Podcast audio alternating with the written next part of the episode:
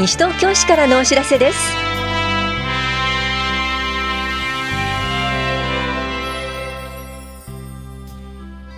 今日は休日診療を行っている当番の病院。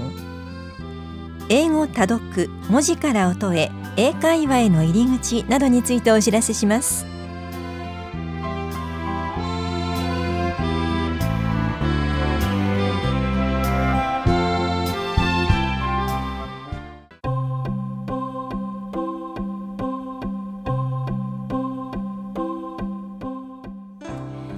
休日診療のお知らせです。今日診療を行っている病院は棚木町4丁目のさっさ総合病院と宝谷町4丁目の八木沢循環器クリニックそして中町1丁目休日診療所です。さっさ総合病院の診療時間は夜10時までで電話番号は461-1535 461-1535八木沢循環器クリニックの診療時間は夕方5時までで電話番号は451-5072 451-5072です。休日診療所の診療時間は夜9時までで電話番号は424-3331 424-3331です。受診の際は小児科など診療科目をお問い合わせの上お出かけください。歯科歯の診療は芝久保町3丁目の服部歯科医院が行っています。受付時間は夕方4時までです。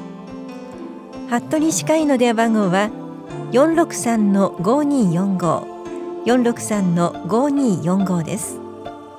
受診の際はお問い合わせの上お出かけください。また健康保険証と診察代をお持ちください。休日診療のお知らせでした。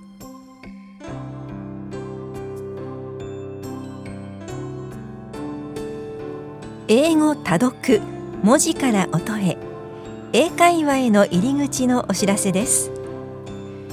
簡単な絵本から読み始め実際に声に出して英会話ができるようになるには多読を通して文字を音に変えるための講座です。この講座は英語に興味のある方を対象に2月2日土曜日午後2時から4時まで田無公民館で行われます。親子での参加も可能です。講師は NPO 多言語多読理事長の酒井邦秀さんです。受講ご希望の方は電話、メールまたは直接お申し込みください。なお定員は50人で申し込み順となります。保育はありません。お申し込みお問い合わせは中央図書館までです。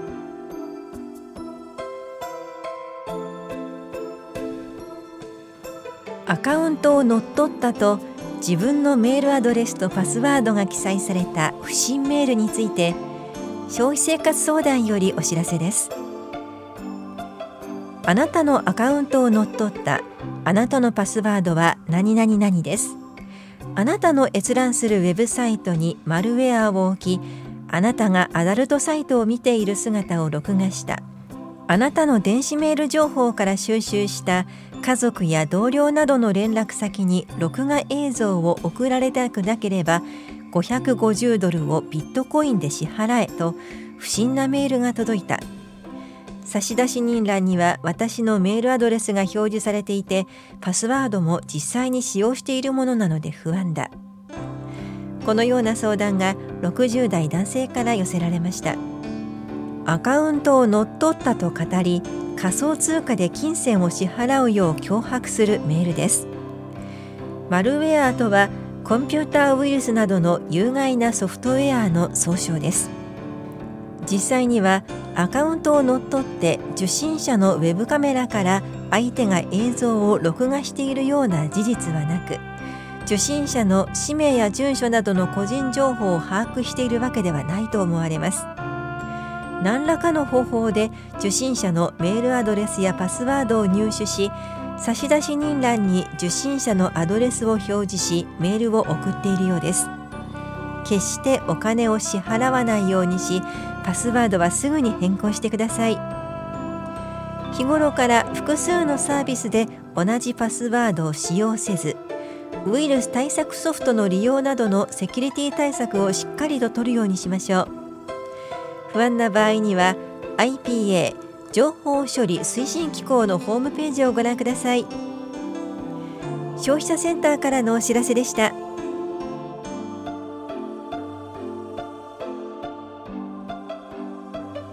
皆さんのご意見をお寄せください。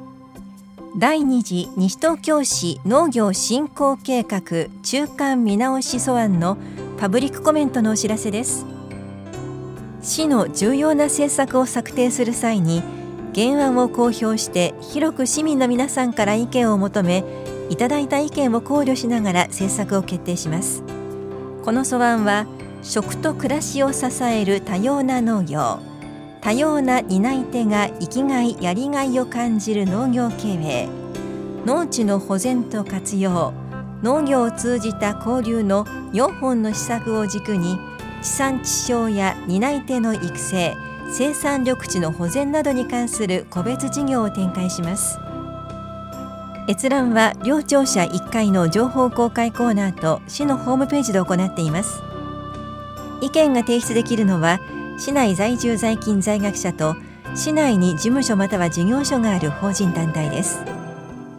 2月3日までに法屋庁舎3階産業振興課まで持参化郵送ファックス市のホームページからまたはメールで提出してください。なお匿名意見は受け付けませんので意見提出の際は住所氏名を必ずご記入ください。また意見には個別に回答しません。検討結果の公表は3月の予定です。詳しくは産業振興課までお問い合わせください。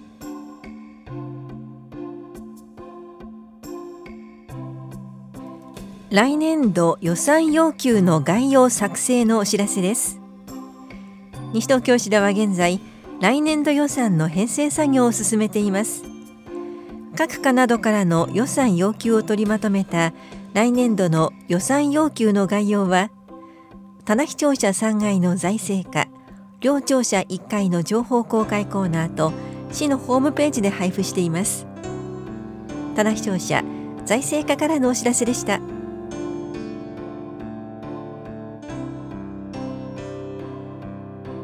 ボディケア講座腰痛予防のお知らせです。市内在住で40歳以上の方を対象に理学療法士による腰痛予防に関する話と自宅でできる体操の講座です。この講座は2月6日水曜日午後1時から2時まで大谷保健福祉総合センターで行われます。受講ご希望の方は前の日までに電話でお申し込みください。お申し込みお問い合わせは健康課までです。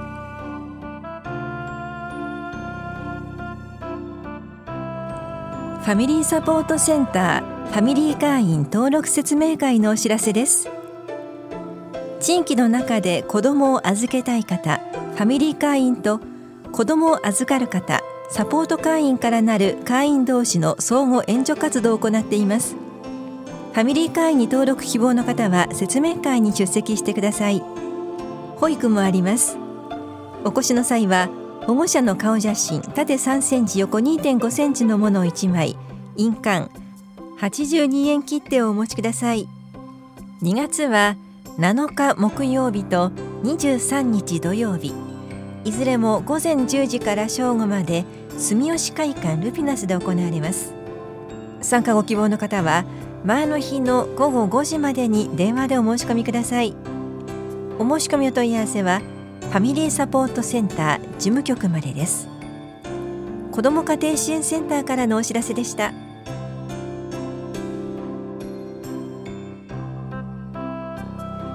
暮らしヘルパー養成研修のお知らせです。これは訪問介護の仕事をするための基礎研修で修了者は家事援助を行う市独自基準の訪問サービスの従事資格が取得できます。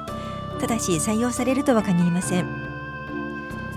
受講できるのは終了後に指定事業所で従事する意欲のある18歳以上の方で高校生を除きます。研修は2月14日木曜日と15日金曜日。いずれも午前9時から午後5時まで法や保健福祉総合センターで行われます。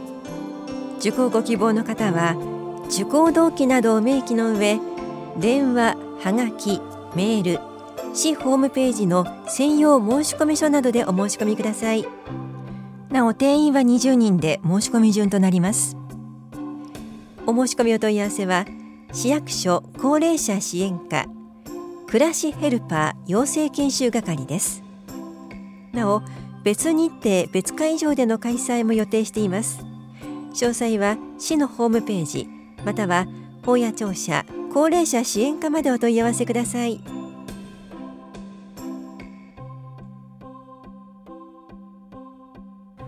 都市鉱山から作るみんなのメダルプロジェクトのお知らせです。小型電子機器をゴミ減量推進課ブースで回収し東京オリンピック・パラリンピックのメダルを作ります。回収するのは携帯スマホ電子辞書カーナビデジカメビデオカメラ CD、MD を含む携帯音楽プレイヤー携帯ゲーム機 AC アダプターなどのコード類です。リサイクル市またゴミ減量推進課窓口でも随時受け付けています。ご自分で携帯電話などを分解破壊するのは大変危険です。絶対にしないでください。本体に記録されている個人情報は事前に消去してください。お預かりした小型電子機器は返却できません。詳しくはゴミ減量推進課までお問い合わせください。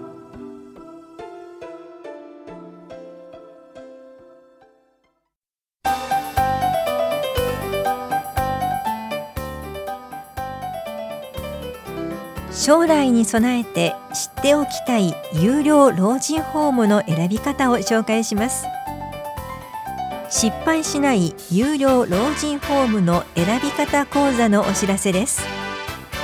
入居を考えているご本人やご家族の方ぜひご参加ください。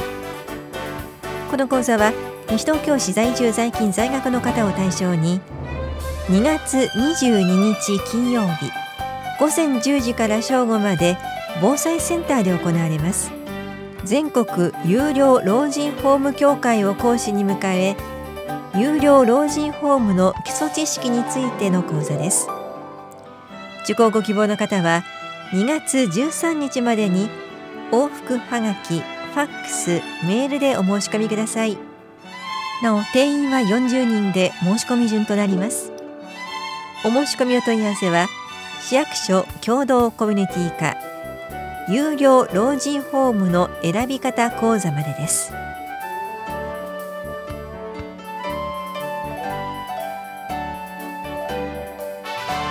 この番組では皆さんからのご意見をお待ちしています。FM 西東京西東京市からのお知らせ係までお寄せください。またお知らせについての詳しい内容は広報西東京や西東京市ウェブをご覧いただくか西東京市役所までお問い合わせください。電話番号は042-464-1311 042-464-1311番です。以上西東京市からのお知らせ亀井さゆりでした。